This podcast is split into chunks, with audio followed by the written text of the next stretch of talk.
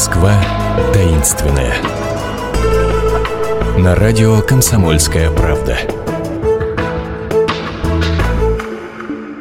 Здравствуйте, это программа «Москва таинственная». У микрофона Наталья Андреасин. Э, в прошлый раз, я напомню, мы с вами побывали в полном легендами доме Игумновых, который находится на Большой Киманке, 43, закончили на том, что там когда-то существовал институт мозга, куда привезли и мозг Владимира Ильича Ленина, и многих других его соратников. Но Недолго они там пробыли, потому что Институт мозга в итоге переехал в другой особняк. Нынешний адрес – улица Обуха, дом 5. Даже, даже 5 э, э, переулок Обуха. Вот меня Наталья Леонова уже поправляет, координатор проекта «Иди и смотри». Наталья, здравствуйте. Добрый день. Собственно, да, вот как раз собиралась А то запутается. Да, поеду... еще раз, переулок Обуха, дом 5-7. И про него сейчас будем рассказывать, как там собирались сделать пантеон мозгов, почему не получилось, и много других тайн, которые только Наталья знает. Прошу.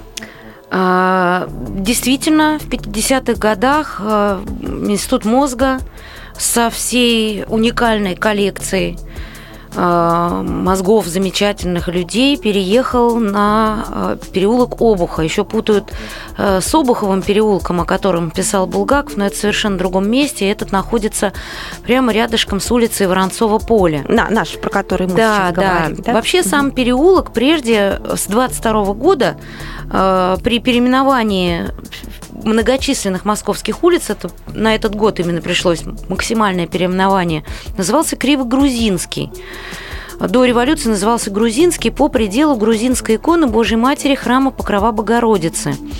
Храм, кстати, до сих пор сохранился, но, к сожалению, занят сейчас фондами Музея Востока.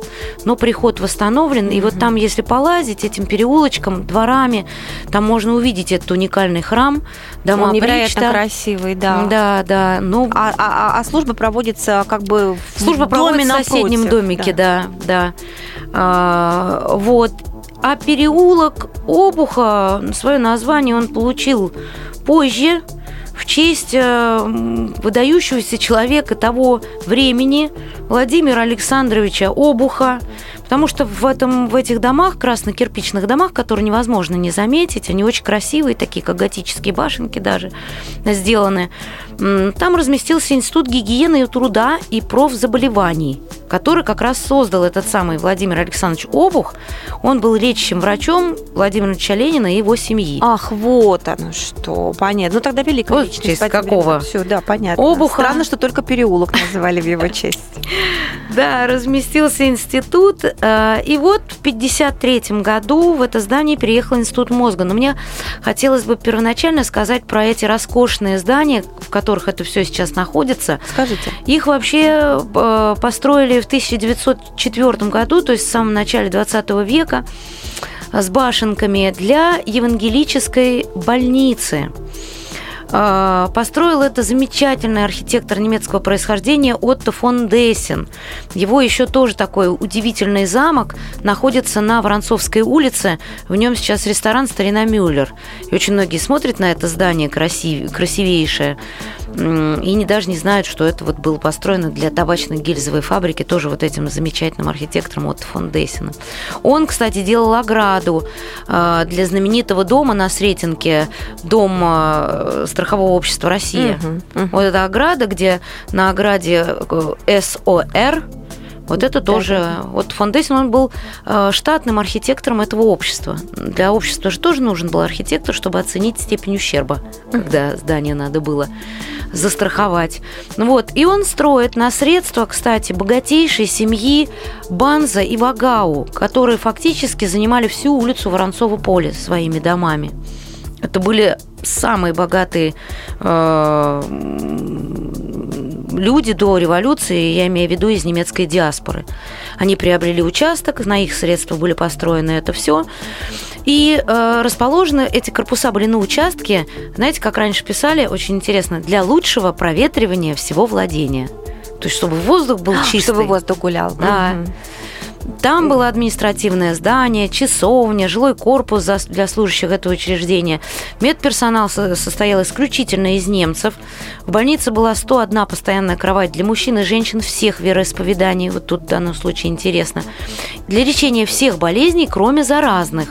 Угу. То есть, ну, естественно, заразных не пускали. Ну, из больных деньги не брали, да? Ой, с, с, с бедных, с бедных. А, принимала всех сплату за совет по 50 копеек. Это поликлиническое отделение. Ага. С бедных не брали, с бедных естественно. Не брали. Да. да, а отделение... Я хотелось это подчеркнуть. Да, просто. да, да. Ну, в поликлинике, в поликлинике принимали вот плату за 50 копеек. Ну, если бедные, то, конечно, там могли и бесплатно. А лежали в отделениях хирургическое, женское, глазное, носовых, горловых и ушных болезней, кожных и венерических исторических. Это не считалось инфекционными, это не это имелось в виду. Угу. Нервных болезней. То есть, можно сказать, видите, нервные болезни там тоже были. Внутренних болезней и детская. И был в самой больнице рентгеновский кабинет. Это вообще редкость того, для того времени. Рентгеновский кабинет э, раз-два я обчелся в московских больницах. И вот представьте, сначала Институт гигиены и труда, о котором я уже говорила, а в 1953 году переезжает Институт мозга оттуда. Вместе с мозгами Вместе, да. Ленина, Луначарского на тот момент, кто у них там уже хранился? Смотрите, мало того, что там наши, да, Маяковский, Багрицкий, угу. писатель Горький, Андрей Барбюс, угу. Клара Цеткин, а, значит, Луначарский Цурюпа, Киров Куйбышев, академики Циолковский, Мичурин, Павлов, артисты, артист цирка Дуров, певец э, Леонид Собинов, композитор Михаил Михайлович Ипполитов Иванов. Ну ничего себе. То есть и я по... не знаю, у меня то ли мурашки по коже, то ли наоборот интерес повышается. Эти мозги, они, понятно, что они их изучали, да, там, э, они как-то выставлялись для публики? Нет, что-то было предполагалось только сделать такой вот так называемый пантеон, э, чтобы из них вот излучалась, наверное, эта вот гениальность. Возможно, разрабатывались даже какие-то э, специальные схемы, опыты на предмет того, как это может влиять и так далее. Там была накоплена богатейшая библиотека исследований по психологии известных личностей и выявлены характерные особенности. То есть вот что считать гениальностью, а, а, что считать безумно талантливым человеком, да, откуда сверхспособности.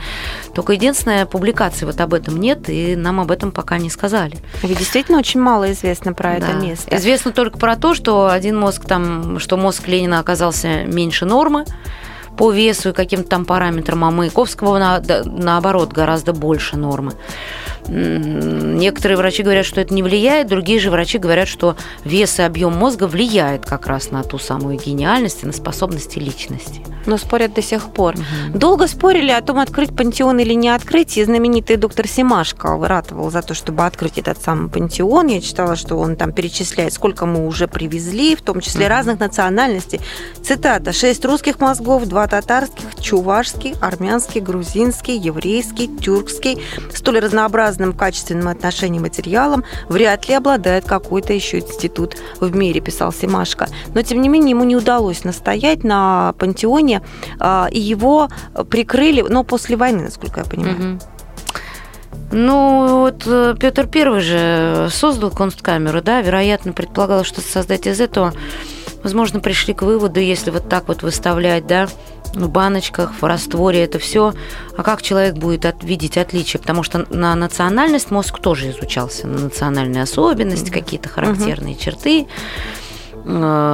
Мозг мозг, да, а внешне, я так полагаю, очень трудно было не специалисту отличить как-то э, этот момент. Если с точки зрения обучающей какой-то можно, ну, я думаю, что, конечно, это жуть. Достаточно кунсткамеры. А вообще, честно говоря, институт продолжает до сих пор. Последним, ну, кстати, изъятием мозга стало э, изъятие мозга у академика э, правозащитника Сахарова. Он тоже там хранился, да? А, да, я даже не знаю, вот как угу. брали разрешение у супруги, может, он сам тогда. Но это а, факт. Но это факт. Напоследок хочу, чтобы угу. мы это упомянули. Э, где там Наполеон-то наблюдал за пожарищем Москвы? А, Э, ну, это э, посольство Индии занимает сейчас... На Воронцовом поле. На Воронцовом поле занимает одну часть из прежних владений гигантских. Э, и вот там считается, что на высокой площадке Наполеон смотрел на Москву, то ли любовался, то ли смотрел, как горит. И вот там до то сих думал, пор есть... что меня сюда принесло? Сидел бы дома в своей теплой Франции. Там есть беседка Наполеона, которая так и называется, беседка Наполеона. Вот в посольство Индии, кстати, вот в Дни культурного наследия тоже есть возможность попасть, и эту беседку показывают. А у вас всегда есть возможность попасть на очень интересные экскурсии с э, проектом «Иди и смотри необычную Москву», так и набираете в интернете, выбираете экскурсию себе по душе. Наталья Леонова, координатор этого проекта, была с нами. Кстати, сама вводит эти самые экскурсии. Так что не сидите дома, выбирайте себе место, куда хотите пойти, и обязательно гуляйте. А мы с вами встретимся через неделю. Счастливо! Москва таинственная.